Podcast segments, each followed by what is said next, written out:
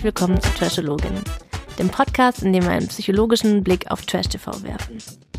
Wir sind Risa und Dina, wir sind Psychologin und wir sprechen hier über Trash TV.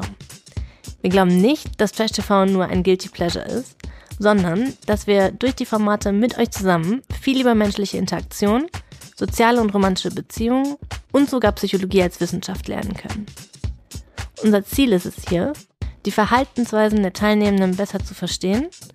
Wir wollen darüber sprechen, was wir von Trash TV über uns selber lernen können. Anhand dem, was wir auf den Bildschirmen sehen, auch mal die ein oder andere psychologische Theorie erklären und die Möglichkeit in Betracht ziehen, dass gerade die Kandidatinnen, die wir am allerschlimmsten finden, uns am Ende vielleicht ähnlicher sind, als wir glauben wollen. Ich bin Dina, ich bin Psychologin und in den letzten Jahren habe ich an verschiedenen Unis in der Forschung und auch in der Lehre gearbeitet. Und heute bin ich hier nicht mit Dr. Rieser, sondern ich bin hier mit Franzi. Hallo Dina. Und seit heute sind wir nicht mehr nur zu zweit, sondern zu dritt. Und ab jetzt wird es jede Woche eine neue, Folge geben, in der ich entweder mit Dr. Rieser oder mit Franzi spreche. Dr. Rieser hat direkt schon am Anfang vorgeschlagen, ob wir uns Gedanken machen, ob es vielleicht eine dritte Person noch gibt, die wir noch dazu nehmen können, damit wir ein bisschen mehr Flexibilität haben und vor allem mehr Raum, den Podcast trotz unserer anderen beruflichen Verpflichtungen jede Woche veröffentlichen zu können. Franzi, ich habe direkt an dich gedacht. Und als du mir dann eine Sprachnachricht geschickt hast, in der du zugesagt hast, bin ich ausgeflippt. Ich bin richtig froh, dass du dabei bist. Dr. Rieser ist auch richtig froh, dass du dabei bist. Und willst du dich mal kurz vorstellen?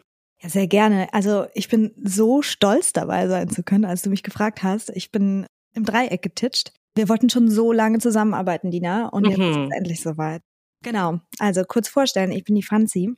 Und ich bin auch Psychologin und habe meinen Master in Sozialpsychologie und klinischer Psychologie gemacht und mache jetzt gerade meinen Doktor zum Thema der sexualisierten Belästigung am Arbeitsplatz. Da schaue ich mir vor allen Dingen an, wie sich Belästigung auf die äh, Karrieremotivation von Frauen langfristig auswirkt.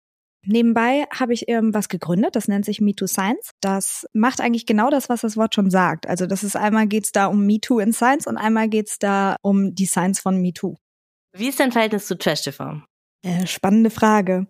Weil als du mich gefragt hast, war ich erstmal so, oh Gott, ich guck doch gar kein Trash-TV. Ich habe das immer mal wieder versucht und irgendwie total, ich weiß nicht, immer gedacht, es gibt mir nichts, außer natürlich Princess Charming. Das liegt aber einfach daran, dass das ein queeres Format ist und ja, dann irgendwie, ich lebe auch in Köln und dann ist hier so diese Kölner queere Bubble und es ist einfach ganz aufregend und toll alles. Aber ansonsten schaue ich wirklich überhaupt gar kein Trash-TV und habe jetzt das erste Mal mir Are You the One reingezogen. Und ich muss auch sagen, ich verstehe es noch nicht so ganz, aber ich hatte auf jeden Fall super viel Spaß beim Gucken. Das ist gar kein Problem, dass du es noch nicht verstehst. Ich werde dir das ganz genau erklären.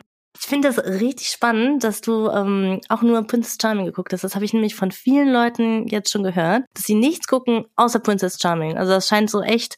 Aber ich finde, ich weiß gar nicht, ob ich das wirklich zu Trash zuordnen würde, weil ich finde, es ist ja echt ja. wholesome ich finde, man lernt total viel. Ich finde vor allem in der ersten Staffel, wie viele tolle Sachen die auch erklärt haben und ich war richtig beeindruckt. Ich weiß nicht, ob ich das wirklich. Stimmt. Ich denke, offiziell gehört es natürlich zu Trash, aber ich mhm. finde das eigentlich, würde ich fast eher als Aufklärungsarbeit einstufen. Ja, ich liebe das auch, aber hat in den ersten beiden Staffeln vor allen Dingen haben die sich auch schon Sachen geleistet, so wo man auch deutlich, also wo man auf jeden Fall was hätte zu sagen mhm. können hätte man schon noch mal so über das Thema Consent auch teilweise ein bisschen sprechen können.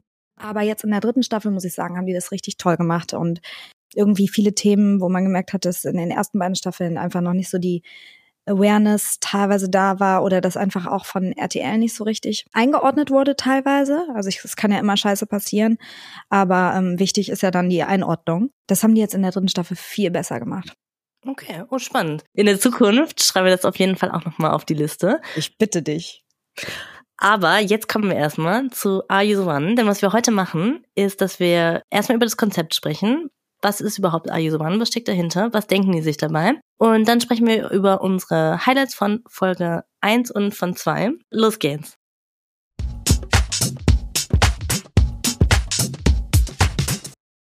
Also, Franzi, Du hast gesagt, du kanntest Ayuson als Konzept nicht, oder? Genau, ich habe jetzt die ersten zwei Folgen einfach mal so geguckt und muss sagen, ähm, ich habe es auch immer noch nicht verstanden. Die landen am Ende einfach in so einer Box. Ja, okay. Erzähl mir mehr, Dina.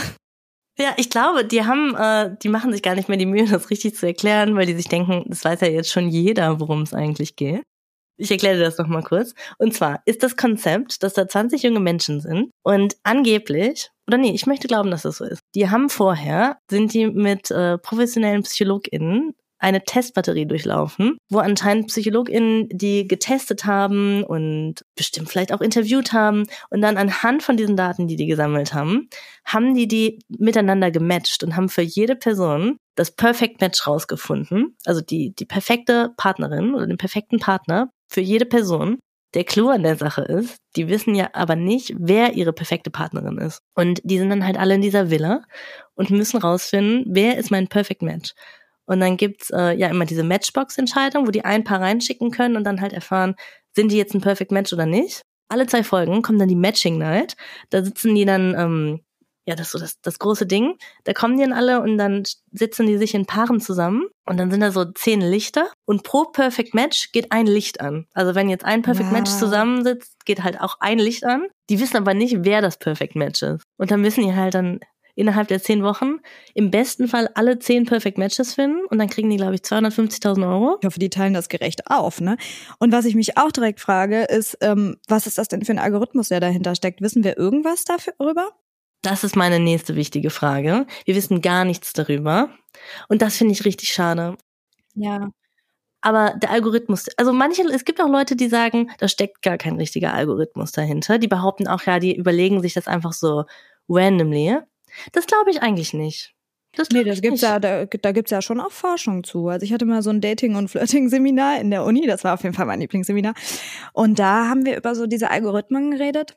Äh, und da gibt's ja ganz verschiedene Ansätze. Also einmal kann man nach äh, Kompatibilität gehen, ähm, dann gibt es aber auch so den anderen Strang der Forschung, der sagt, man ist ähm, sich eher unähnlich und das führt dann ähm, zu Attraction. Aber ich glaube, langfristig glücklicher sind Menschen, die sich ähnlich sind, ähm, habe ich da gelernt. Ich hoffe, die benutzen den ähm, Algorithmus. Mhm. Wer weiß das schon. Aber auf jeden Fall ist man sich immer, ähm, muss man sich ähnlich sein in ähm, puncto Attraktivität.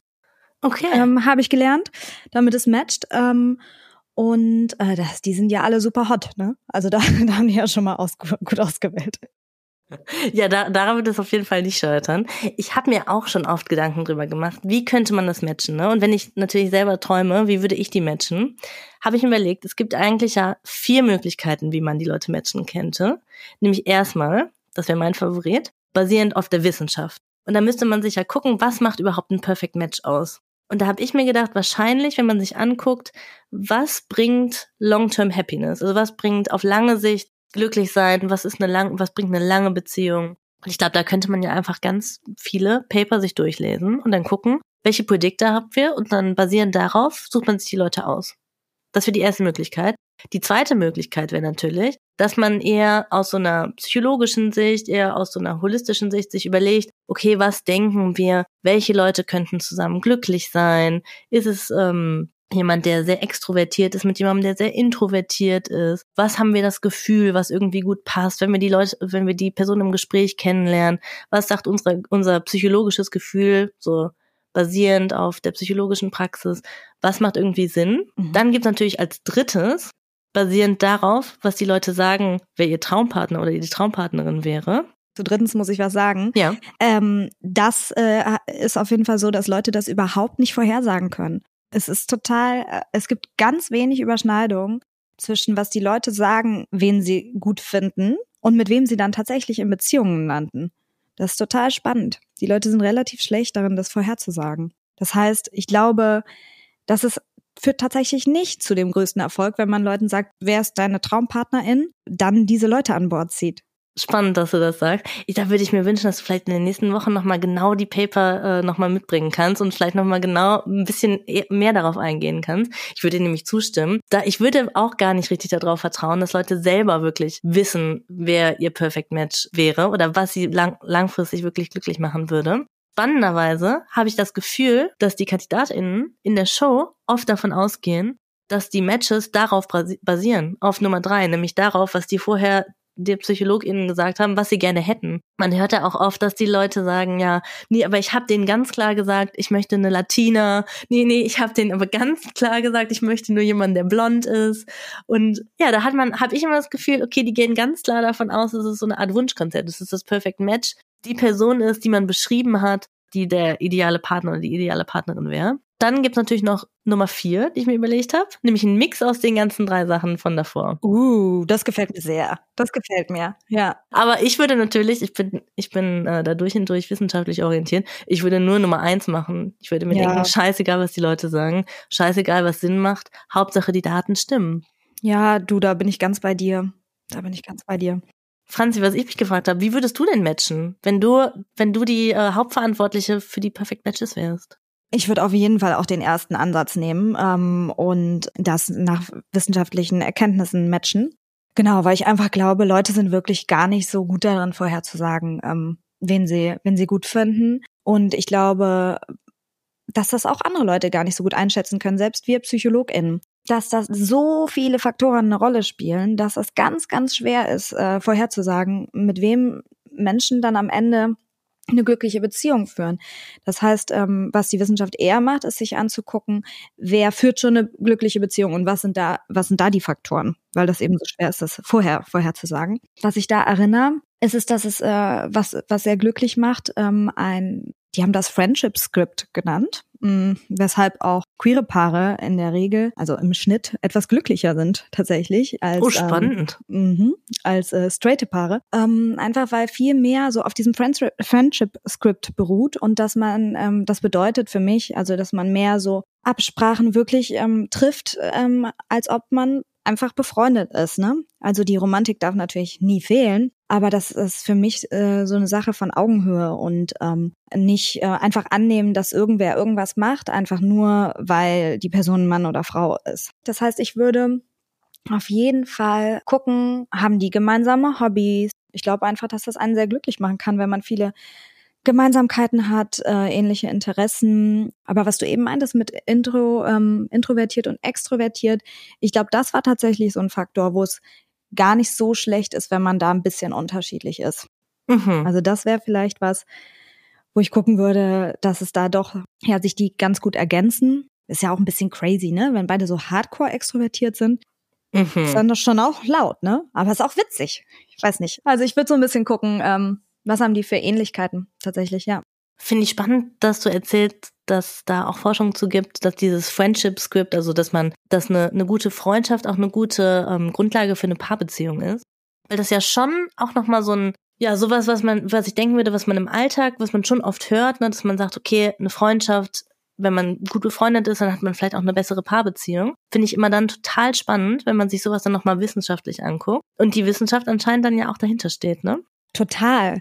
Und ich erinnere noch was anderes, nämlich, dass ähm, die haben dann geguckt, was macht am glücklichsten und haben die halt verschiedene Sachen gegeneinander gepitcht. Da war einmal dieses Friendship Script, aber da war auch Romantic Desire, haben die das genannt. Mhm. Und damit ist gemeint so dieses, ich fühle mich so krass ähm, zu jemandem hingezogen, dass ich gar nicht anders kann, sozusagen, ne? Also das ist wirklich wie so eine ganz krasse Sehnsucht, die dann als romantisch wahrgenommen wird. Und da haben sie gefunden, dass das tatsächlich überhaupt nicht glücklich macht auf Dauer, weil das eigentlich Stress ist und das vielleicht dann für kurzzeitige Beziehungen ganz spannend ist und irgendwie halt aufregend, aber das einen langfristig überhaupt gar nicht glücklich macht. Fand ich sehr spannend. Oh, spannend. Ich glaube, in der Wissenschaft gibt es viele Sachen, also da werden oft Sachen gefunden, die total äh, kontraintuitiv sind zu dem, was man eigentlich, was man eigentlich glaubt und was das eigene Bauchgefühl sagt. Ne? Zum Beispiel auch dieses, das Gegensätze sich anziehen. Da gibt es ja auch Studien zu, hast du ja gerade auch schon erwähnt. Mhm. Und ich habe da einiges schon gelesen, dass da gesagt wird, ja, Gegensätze ziehen sich an für so einen kurzzeitigen Raum, für so eine erste, für so eine erste Anziehung, vielleicht auch wie toll man sich im ersten Moment findet. Aber auf lange, lange ähm, Sicht gesehen sind eigentlich Gemeinsamkeiten viel wichtiger. Und was wirklich langfristige Glück, langfristiges Glück in Beziehungen vorhersagt, ist eigentlich eher die Gemeinsamkeiten und nicht äh, die Gegensätze. Also ja, Gegensätze ziehen sich an, aber führen anscheinend nicht richtig zu, zu langfristiger, zum langfristigen Glück in der Beziehung. Gegensätze ziehen sich erstmal nur aus. Ich glaube, das ist so, weil das, ähm, weil man da ja auch vielleicht versucht, was zu kompensieren, ne? Mhm. Wenn man sich so jemanden sucht, der total oder die total gegensätzlich ist, dann ähm, steht da meiner Meinung nach ganz oft das Bedürfnis hinter, dass man die Sachen, die man selber nicht so gut sein kann und wo man so das Gefühl hat, oh, da bin ich nicht so gut drin, dann so auf jemand anderen abweist. Und wenn man das mal ganz genau sich anguckt, ist das eigentlich total unfair, weil niemand anders ist dafür zuständig, dass wir glücklich oder vollständig sind. Und ich glaube, das ist schon so ein generell ganz falscher Ansatz, der langfristig auf jeden Fall nicht zu so viel Glück führen kann.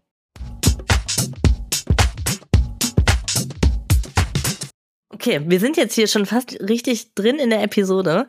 Wir haben ganz viele Sachen, glaube ich, angerissen, die wir in den nächsten Wochen nochmal ganz genau in der Tiefe erklären werden. Was ich dir noch erzählen wollte, in der Vergangenheit war One nicht so wirklich erfolgreich. Also ich glaube, es gab in fünf Staffeln, kann ich mich jetzt an ein paar erinnern, was noch zusammen ist und die auch ein Kind haben. Aber ansonsten war es erstmal in der Show nicht so sehr erfolgreich. Die Leute finden sich irgendwie nicht so richtig. und die bleiben danach auch nicht so richtig zusammen. Und ich habe mich gefragt, woran das liegt. Es kann natürlich einerseits sein, dass sie lieber uns hätten fragen sollen für die Perfect Matches. Da bin ich mir sicher. Ja, ich denke, wir sollten RTL auch unbedingt schreiben. Ich möchte das, das wäre wirklich mein Lebensraum. Ich möchte gerne die Perfect Matches machen und dann auch gerne danach so ähm, erklären, was haben wir uns dabei gedacht, auf welcher Studie basiert dieses Match, warum ist es so, fände ich wunderbar. Paulina, du würdest das so gut machen, wirklich. Danke dir. Ja, das könnte natürlich die erste Möglichkeit sein, was ich mir gedacht habe. Warum läuft das nicht so gut? Das zweite, was ich mir gedacht habe, war tatsächlich, was ich gerade schon angesprochen habe, dass die Leute untereinander nicht die richtigen Fragen stellen oder dass die eher davon ausgehen, dass die gematcht wurden anhand von dem Traumpartner, den sie beschrieben haben und nicht wirklich die Person, die gut für sie wäre. Und das dritte ist natürlich auch, dass man wahrscheinlich bedenken muss, ich glaube, dass die erstmal die 20 Leute casten und dann, wenn die die haben, dass sie die dann halt matchen. Und dann ist es natürlich nicht unbedingt dein Perfect Match, sondern das perfekteste Ma Match aus diesen zehn Männern, die es da gab, ne? Oh, das kann ich mir sehr gut vorstellen. Das wäre aber so schade. Ja, eigentlich finde ich, sollten die mal 100 Leute casten oder 200 Leute casten und dann die auswählen, die auch wirklich ein Perfect Match wären. Aber dann wäre natürlich der Unterhaltungsfaktor auch nicht so groß, ne? Aber ja, das habe ich mir überlegt, warum das in der Vergangenheit nicht ganz so gut geklappt hat. Aber vielleicht ist es diese Staffel ja auch ein bisschen anders. Ich bin äh, ganz gespannt. Und ich würde sagen, wir springen da mal direkt in die Folge 1.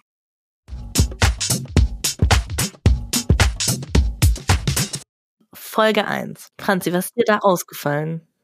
Oh, da ist mir vor allen Dingen erstmal der Sida aufgefallen das erste, was mir, was mich total als Psychologe natürlich glücklich gemacht hat, aber natürlich auch ein bisschen fertig gemacht hat, als er sagte, wenn meine Freundin so wie meine Mutter wäre, ich heirate die direkt. Da habe ich so viel zu, zu sagen.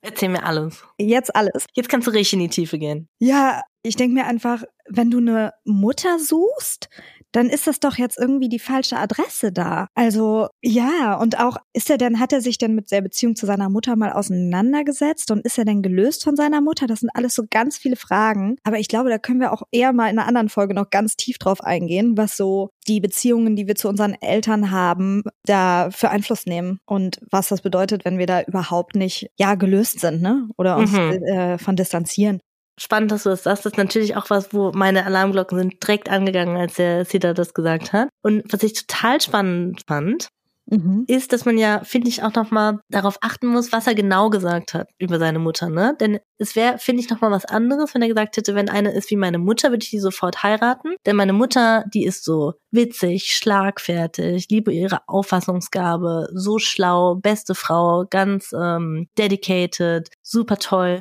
dass er wirklich sagt, okay, ich liebe, ich finde meine Mutter so toll, weil sie so tolle Eigenschaften hat. Aber was er gesagt hat, oder zumindest das, was sie reingeschnitten haben, vielleicht hat er das alles gesagt, wir haben es nicht gehört. Aber das, was er, was wir gehört haben, war, dass er, dass er nur beschrieben hat, was er so toll findet, was seine Mutter für ihn macht. Ne? Also es ging darum, dass er gesagt hat, ja, die kocht für mich und die macht mein Bett und die macht die Wäsche und das fand ich spannend, denn ich finde, da muss man sich fragen, sieht der Sida in Frauen vielleicht nur das, was sie für ihn tun können. Denn wenn er seine Mutter auch nur danach bewertet, was sie für ihn tut, macht er das dann vielleicht auch mit seiner Partnerin. Ja, das finde ich aber auch ein generelles Problem. Also das hatte ich schon bei anderen Männern auch in dieser Folge, dass die dann so gesagt haben, was ich mir wünsche von meiner Partnerin, ist, dass sie mich ganz toll findet. Im mhm. übertragenen Sinne. Ne? Die haben dann ganz noch das irgendwie anders ausgedrückt. Und das finde ich einen schwierigen Ansatz, weil das auch wieder so ist, wenn du dich nicht bewundert genug fühlst in deinem Leben oder es dir halt ja irgendwie darum geht, was kann der andere Mensch für mich tun, anstatt wer ist denn die andere Person und schon wie kann die mein Leben bereichern, darum geht's ja nicht. Mhm. Aber eben nicht so dieses, ja, wie kann ich davon profitieren, finde ich einfach irgendwie ein falscher Ansatz,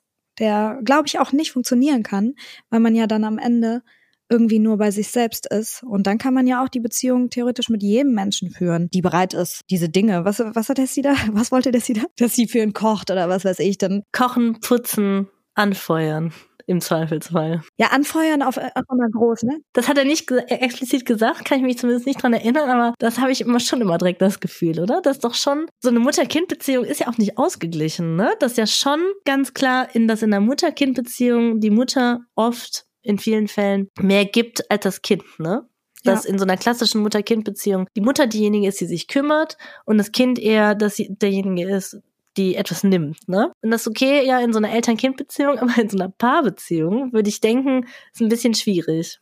Ja, das da hat mich auch einfach so an den Maurice aus dem Sommerhaus erinnert. Das hast du jetzt nicht gesehen, aber da hatten wir einen, ähm, ja, das war eigentlich genau das gleiche Ding. Der hat auch halt zu Hause gewohnt bei seiner Mutter und war ganz froh und hat gesagt, ja, die macht so viel für ihn. Was ich dann immer so spannend finde, ist, dass die auch sagen, oh, meine Mutter, die ist für mich auf dem Thron. Mhm. Die sitzt da auf dem Thron und ich finde meine Mutter so toll und ich respektiere meine Mutter. Und gleichzeitig denkt man die, also denke ich mir, okay, du sagst, du respektierst deine Mutter, aber du behandelst sie ja eigentlich ein bisschen wie eine, ähm, wie eine unbezahlte Putzfrau. Ja. Nicht nur ja. wie eine unbezahlte Putzfrau, wie eine unbezahlte Putzfrau, Köchin und Cheerleaderin. Alles, ne? Und dieser Cheerleader-Aspekt, der macht mich richtig fertig.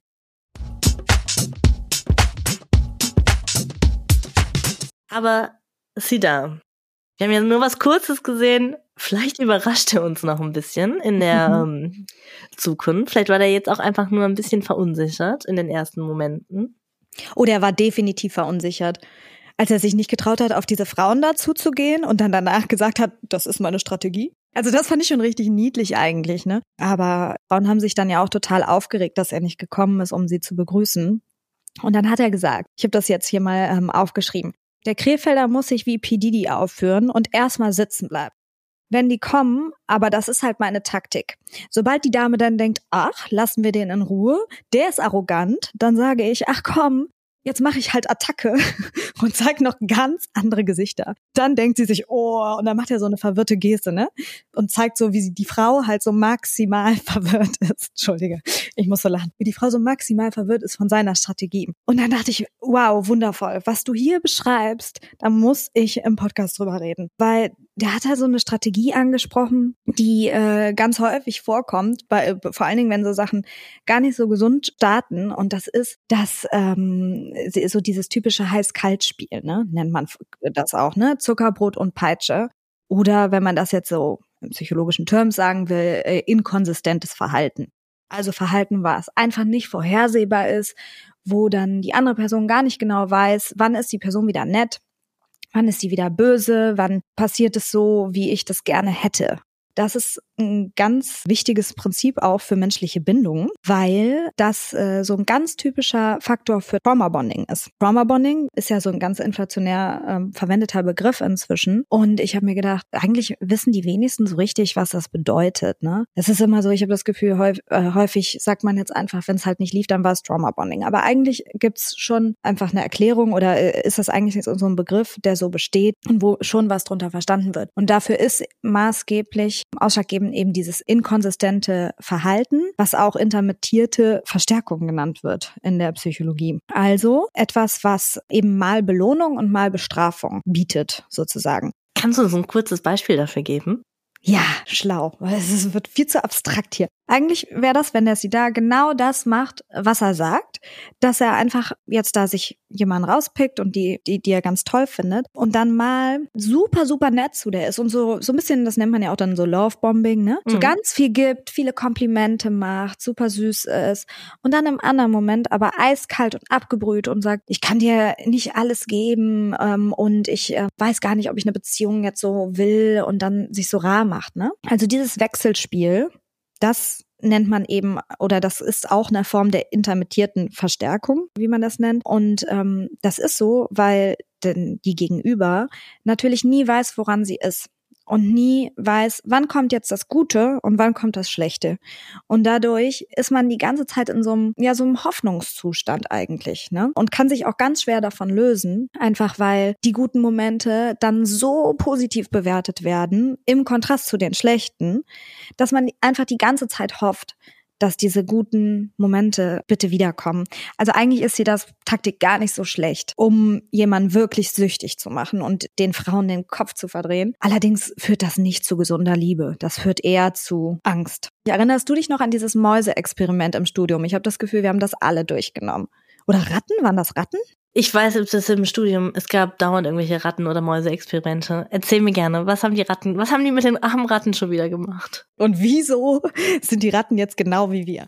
Ja, und zwar haben die, das also intermittiertes, äh, intermittierte Verstärkung ist eigentlich Teil von der Lernpsychologie. Also wie lernen wir Verhalten? Und was sie gemacht haben, ist diesen Ratten oder Mäusen, äh, die haben die in einen Käfig gepackt und dann war da dann so ein Hebel. Und wenn die, ähm, ich sage jetzt einfach Ratten, gelernt haben, dass sie diesen Hebel drücken müssen, das war das, was die sozusagen lernen sollten, dann haben die eine Belohnung dafür bekommen. Ich sag mal Käse. Und dann haben die das mal verglichen und geschaut, okay, der einen Gruppe Ratten geben wir jetzt jedes Mal ein Stück Käse, wenn die das schaffen, den Hebel zu drücken. Die haben das gut gelernt und schnell gelernt und alles war gut. Und der anderen Hälfte der Ratten haben sie aber nicht jedes Mal dieses Stück Käse gegeben, sondern ganz unregelmäßig, so dass die Ratten überhaupt nicht wussten, wann kriegen sie jetzt diesen Käse und wann nicht. Und die Ratten sind durchgedreht. Dina, die Ratten sind durchgedreht. Die haben wie wild diesen Hebel gedrückt und die haben vor allen Dingen nachher, als sie dann die Möglichkeit hatten, viel zu essen, haben die sich so vollgefressen, weil die einfach dann endlich den Zugang zu diesem Futter hatten und vorher wussten die ja nie, krieg ich das immer dann, wann ich das brauche und wann äh, ich das fordere, ne? Also es, es macht uns Menschen, jetzt bin ich von Ratten auf Menschen gekommen, aber das ist ja, das ist ja die, das, was das Experiment sozusagen sagt. Es macht uns einfach verrückt, nicht zu wissen, woran wir sind. Und das kann als Attraction eingeordnet werden oder Liebe. Das ist es aber eigentlich nicht. Es ist eigentlich total ungesund. Ich kann mich sehr mit den Ratten identifizieren. Also total. Wenn man sich mal überlegt, das hatte, hatten wahrscheinlich die meisten schon mal, ne? wenn man in so einer Zwischensituation ist, wo man gerade jemanden kennenlernt, man weiß nicht genau, wo führt es jetzt hin. Und wenn die Person immer schreibt, die immer antwortet auf deine Nachrichten, dann ist das voll cool, dann bist du so im siebten Himmel. Aber was ja richtig crazy ist, ist, wenn die Person dir schreibt, aber dann schreibt die auf einmal den ganzen Tag nicht und du guckst, ist die Person online oder nicht und wie genau, was macht die jetzt vielleicht gerade, du gestalkst die Stories und siehst auch, die ist aber doch gerade irgendwie unterwegs, wieso schreibt die Person mir nicht, die ist doch gerade online. Und dann kriegst du doch noch dann so ein Häppchen hingeworfen, also es ist sehr inkonsistent und dann flippst du aus, ne, und dann möchtest du unbedingt noch mehr davon haben. Oh mein Gott, ich fühle das so sehr. Ich war auch schon einfach gelegentlich diese Art von Ratte. Ich war auch auf jeden Fall schon diese Art von Ratte. Ich war, wenn ich ganz ehrlich bin, leider auch schon die andere Ratte. Ja, wir waren alle, alle Ratten. Ich war, wenn ich ganz ehrlich bin, auch schon leider der Versuchsleiter und habe ähm, den Käse inkonsistent hingeworfen. Mhm. Und spannenderweise, was du auch schon gesagt hast, ne? Das wirkt ja. Und ich glaube, als ich denn sie da zugehört habe, sind mir auch direkt diese Pickup-Artists eingefallen, ne? Uh, die kennst ja. ja wahrscheinlich, diese Männer, Männergruppen auf YouTube oder im Internet, die sagen ja auch immer ganz klar, okay, das ist das, was du machen sollst. So kriegst du Frauen rum. Du musst sie, du musst sie verwirren. Die dürfen sich nicht sicher sein. Du musst dich inkonsistent verhalten und, aber was du sagst, finde ich ganz, ganz wichtig, um das nochmal zu betonen. Langfristig ist es keine gute Strategie, ne?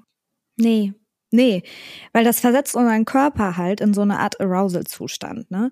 Dass wir ganz aufgeregt sind und der Körper uns eigentlich einfach ganz viel Energie bereitstellt, äh, weil wir eigentlich gefühlt körperlich in so einer Art Gefahrensituation sind, weil wir ja gar nicht wissen, was, wie wir jetzt, wie es jetzt weitergeht. Und Bindung ist ja so ein wichtiges Bedürfnis für uns. Es ist, manche sagen, manche PsychologInnen sagen, das ist das wichtigste Bedürfnis, was wir haben. Also steht noch so vor Nahrung und sowas sogar, weil wir einfach ohne andere Menschen auch sterben würden. Und deshalb wird äh, im Körper dann so eine Art Energie hergestellt. Man kann das auch als ähm, Sympathikus-Reaktion bezeichnen oder Survival-Modus, haben vielleicht manche schon mal gehört, um auf das zu reagieren, weil Bindung so wichtig ist und wir das so sehr brauchen und das eigentlich dann als gefährlich wahrgenommen wird, dass wir gar nicht so genau wissen, was jetzt als nächstes passiert und ob die Person uns jetzt mag oder nicht oder abwertet. Und das macht uns aber natürlich langfristig überhaupt nicht glücklich, die ganze Zeit in so einem Überlebensmodus zu sein, sondern eigentlich äh, ist Liebe genau das Gegenteil, ja, ne? Dass man sich sicher fühlt und verbunden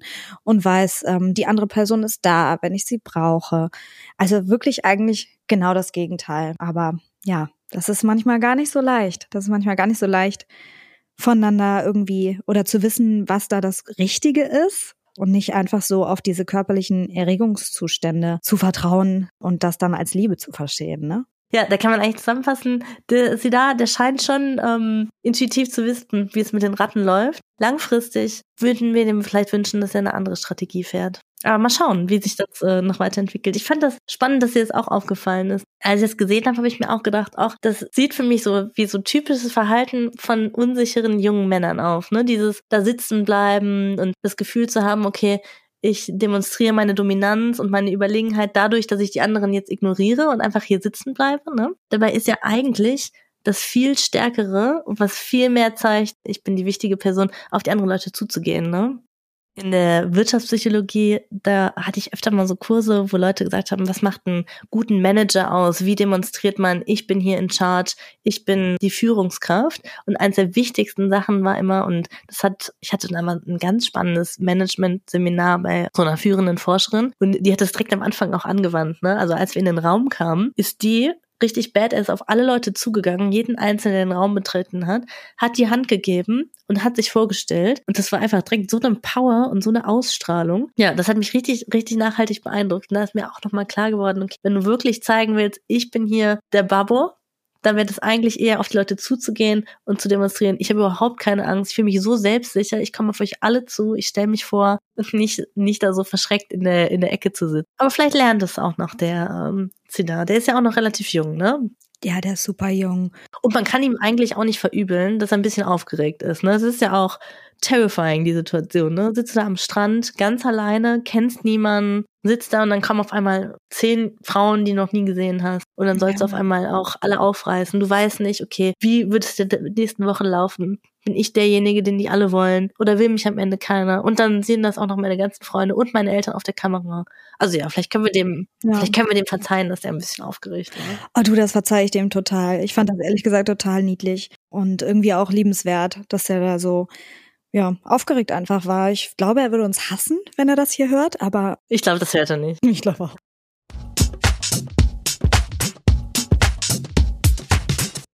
Lass uns doch mal zur zweiten Folge dann weitergehen. Oh ja, bitte. Ich muss unbedingt mit dir über diese Kuss-Challenge reden. Erzähl mir, was du zu der Kuss-Challenge denkst. Also diese Kuss-Challenge an sich ist das ja ein witziges Game, ne?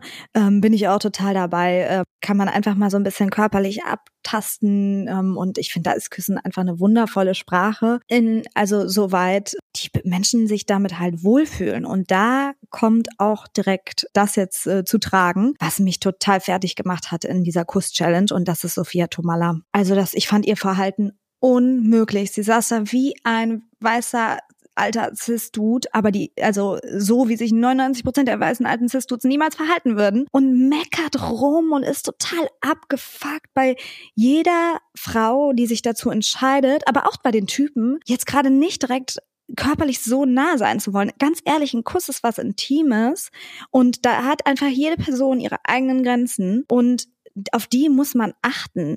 Ey, ich weiß gar nicht, Thema Consent in dieser Serie, also auf jeden Fall noch nicht so angekommen. Fand ich so krass, wie die versucht hat, diese Menschen dann dazu zu pushen, über ihre eigenen Grenzen zu gehen. Nur für die Klicks und dann sitzt sie da so und auch mit der Stimme die ganze Zeit so, wow, wow, ist irgendwie so raudig. Ich dachte nur, Frau, wer bist du? Warum scheißt du für uns alle rein? Es hat mich so aufgeregt.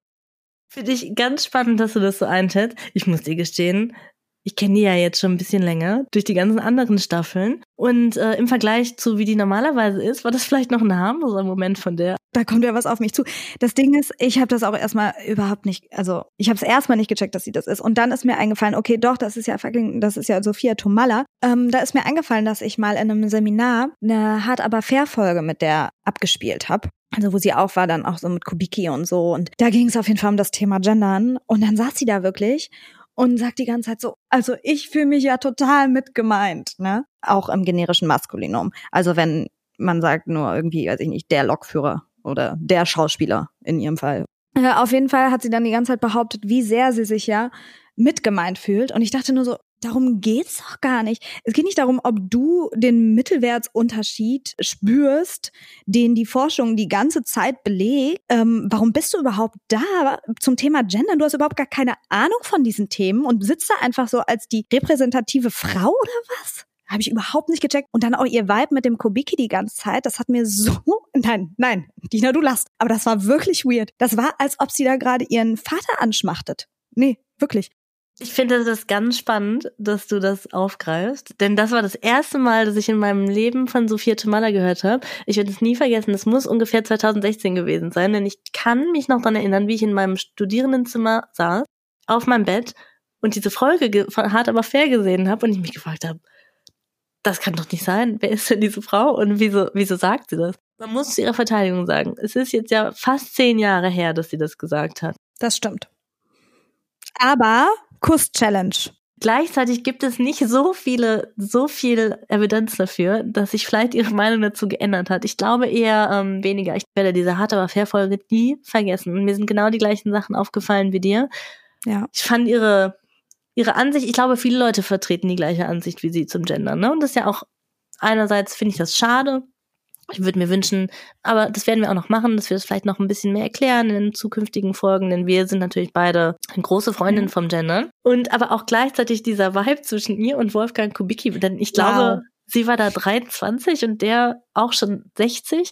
Es war ja. einfach sehr unangenehm und ich werde nie diesen Satz vergessen, dass sie gesagt hat, Frauen, die sich diskriminiert fühlen, haben, glaube ich, noch nie ein richtiges Kompliment gekriegt. So was hat sie, glaube ich, auch sowas. noch gesagt. Ja. Ja, und auch mit dem Gendern, ich finde, da kannst du ja, also jede Person darf da die mal, also darf das machen oder nicht. Das ist mir ehrlich gesagt völlig egal. Aber das, da sich so drüber lustig zu machen, ne, als Frau, ist einfach antifeministisch und ist einfach so, dass ich, wie ich eben meinte, das scheißt für uns alle mit rein, weil das dann solche Frauen werden dann immer eingeladen zu eben solchen Formaten, um dann die Frau zu repräsentieren, die sich ja gar nicht diskriminiert fühlt. Und das ist einfach falsch, weil ja sie da auch ehrlich gesagt gegen die Forschung spricht. Also so, die Forschung zeigt ja, dass geschlechtergerechte Sprache zum Beispiel einen Effekt hat. Dann kannst du doch nicht da eine Frau hinsetzen, die sagt, nee, ich fühle das aber nicht und dann sagen, ja, guck. Und das macht sie. Sie lässt sich in diese Rolle bringen, anstatt einfach zu sagen, nee, geschlechtergerechte Sprache ist nichts für mich. Ist okay. Mhm. Regt mich richtig auf, sorry. Ich verstehe deinen Ärger total und gleichzeitig, wenn ich versuche, mich in Sophia Tomala reinzuversetzen, das fällt mir auch relativ leicht, ne? Denn ich, ich kann die schon auf der anderen Seite verstehen, ne? Denn ich habe bei der das Gefühl, dass die einfach sich ganz klar von anderen Frauen abgrenzen muss. Und sich ganz klar von anderen Frauen abzugrenzen, macht ja auch einerseits Sinn, ne? Denn wenn man sich als Frau umguckt, wie wird mit Frauen in der Gesellschaft umgegangen? Was sind die Stereotypen über Frauen? Dass Frauen oft dargestellt werden als ein bisschen blöd, ein bisschen hysterisch, nicht ganz so schlau. Dass man dann sagt, okay, ich grenze mich von diesen Frauen ab, ich bin nicht wie die anderen Frauen, um dann vielleicht in der Hoffnung, dass man selber besser behandelt wird, verstehe ich. Kann ich schon irgendwie nachvollziehen, ne? Muss ich vielleicht auch gestehen, dass ich in jüngeren Jahren, dass ich wahrscheinlich auch so, so ähnliche Sachen wie Sophia Tomala gesagt hat. Deswegen kann ich das schon total verstehen, dass sie vor allem vor zehn Jahren vielleicht noch so gesprochen hat. Was ich ihr jetzt, glaube ich, vorwerfen würde, ist, dass man sagt, ja, jetzt bist du älter, es gab noch so viel Zeit. Oder wenn man sich kurz mit dem Thema beschäftigt, dann merkt man, dass man da vielleicht ein bisschen auf dem Holzweg ist. Was ich ihr vorwerfe, ist, dass sie sich auch in der Vergangenheit, in den letzten zehn Jahren, dann nicht mehr richtig damit beschäftigt hat, sich nochmal vielleicht was durchgelesen hat. Und ich glaube, da hätte sie gemerkt, okay, was ich da gesagt habe, das stimmt nicht ganz. Ja, Sophia Tomalla. Schwierig. Weil einerseits denke ich mir, dass die Schwung da reingebracht hat. Also ich glaube, die erste Staffel von Are You the One ohne Sophia Tomalla die war nicht so gut wie die, die darauffolgenden. Ich finde das eigentlich ganz gut, dass sie so Schwung reinbringt, dass die Leute auch mal zu Sachen anspricht, dass die da Witz hat, die ist ja auch wirklich sehr schlagfertig, finde ich, muss man der schon lassen. Andererseits würde ich mir wünschen, dass vielleicht Sophia Maller minus den Sexismus und minus diesem übergriffigen Verhalten da wäre. Also ich denke mir, da müsste man doch so jemanden noch finden können. Ich finde, das hast du sehr schön zusammengefasst, da gehe ich mit. Da gehe ich mit. Danke dir.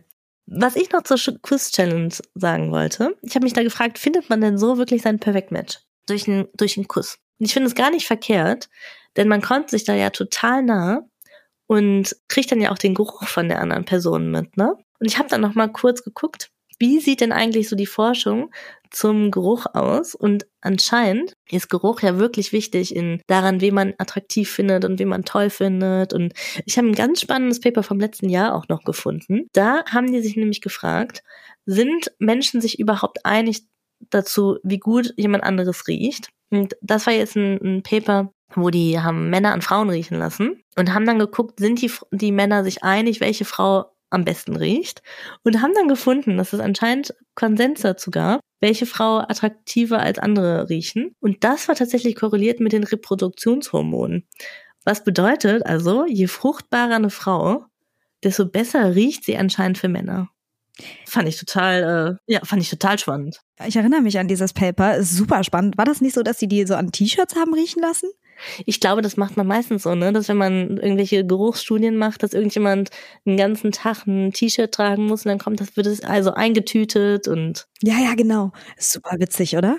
Ich habe das, ich hab das noch so richtig im, äh, im Kopf, äh, diese Bilder, von, als, das, als die Professorin das damals erzählt hat, wie ich mir diese T-Shirts vorgestellt habe und wie diese Männer dann daran riechen. Herrlich. Ich liebe Psychologie. Psychologische Forschung, beste. Finde ich sowas von spannend und ich muss sagen, äh, ich gehe da auch total mit. Ja, dass das ja irgendwie auch wie so eine Gesamtwährung darstellt, ne? Ob man jemanden so nah bei sich haben will.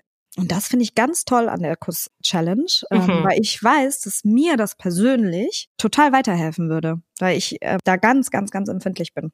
Hattest du das schon mal, dass du jemanden toll fandest, aber der Geruch da nicht gepasst hat? Ja, und ich hatte das sogar auch schon mal, dass ich mit jemandem jahrelang zusammen war und dann gemerkt habe, wie ich mich von der Beziehung distanziere, weil vieles nicht mehr gestimmt hat und ich dann die Person nicht mehr riechen konnte, obwohl ich vorher gedacht habe, das ist die bestriechendste Person der Welt, jahrelang. Ist das nicht krass? Oh, spannend. Weißt du, woran das, das liegt? Ja, ich glaube, dass das wirklich einfach wie so eine Gesamtwährung der Gefühle irgendwie ist. Und dass dann mein Körper mir gesagt hat, jetzt ist Aversion, jetzt ist eher Abstoßen anstatt näher holen sozusagen. Geruch scheint auf jeden Fall richtig wichtig zu sein. Aber weißt du was? Wir könnten das Sophia Tomala sagen, dass das gar nicht so wichtig ist, dass die da total rummachen, sondern dass die einfach auch aneinander riechen können. Und vielleicht hört die dann auch auf, die Leute so zu pushen. Ich finde deine Hoffnung ganz wunderbar. Ich glaube nicht, dass das so passieren würde. Wir sollten das aber vielleicht einfach mal ausprobieren. Vielleicht können wir dir bei Instagram mal schreiben. Ja, ich glaube, ich schreibe da mal. Ich glaube nicht, dass das von Erfolg gekrönt ist, aber ich drücke dir die Daumen.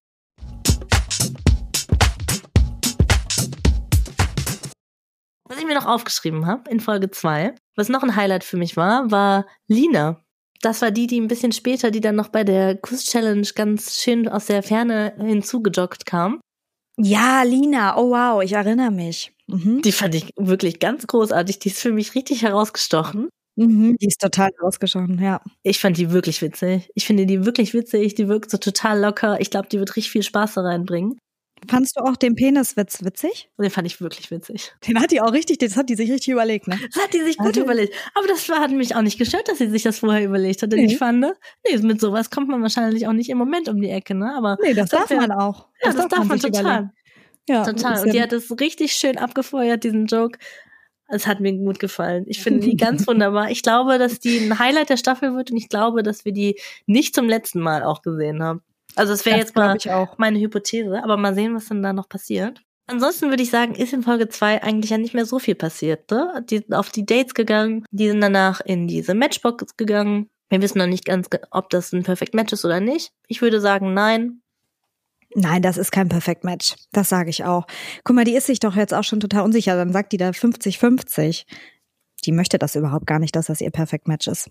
Ich glaube, die Leute wollen ja auch nicht. Stell dir vor, du fliegst ja nach Thailand, machst voll den Aufriss. Wahrscheinlich vorher bereitest du dich richtig gut vor. Vielleicht haben die auch ihren Job gekündigt, weil die sich, weil die danach gerne Influencerin werden wollen. Und dann fliegst du in der ersten Folge raus. Das wäre einfach schrecklich. Ich würde schon gerne wissen, wen dieser Algorithmus für mich da so ausspucken würde. Und oh, das fände ich auch total interessant. Ja. Super interessant. Vielleicht können wir da ja mal nachfragen, ob die uns da mal jemand aus dem Pool rauswerfen können.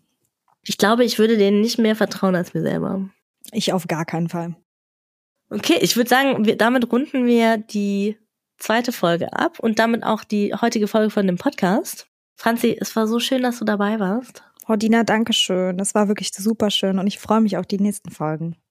Dann bis nächste Woche. Bis nächste Woche, Dina. Das war Psychologin. Alle Aussagen in diesem Podcast sind nur unsere persönlichen Meinungen, die auf kurzen Fernsehausschnitten basieren. Wir stellen hier viele Vermutungen an, aber nichts davon sind unbestreitbare Fakten. Es könnte auch alles ganz anders sein. In der Psychotherapie kann man keine Ferndiagnosen stellen. Deswegen ist auch nichts, was wir hier sagen, einer Diagnose gleichzusetzen. Wir geben in unserem Podcast manchmal Tipps und Ideen, was ihr ausprobieren könnt, aber der Podcast ist keine psychologische Beratung und wenn ihr das Gefühl habt, ihr braucht psychologische Unterstützung oder Psychotherapie, dann ruft bei der Terminservicestelle 116 117 an.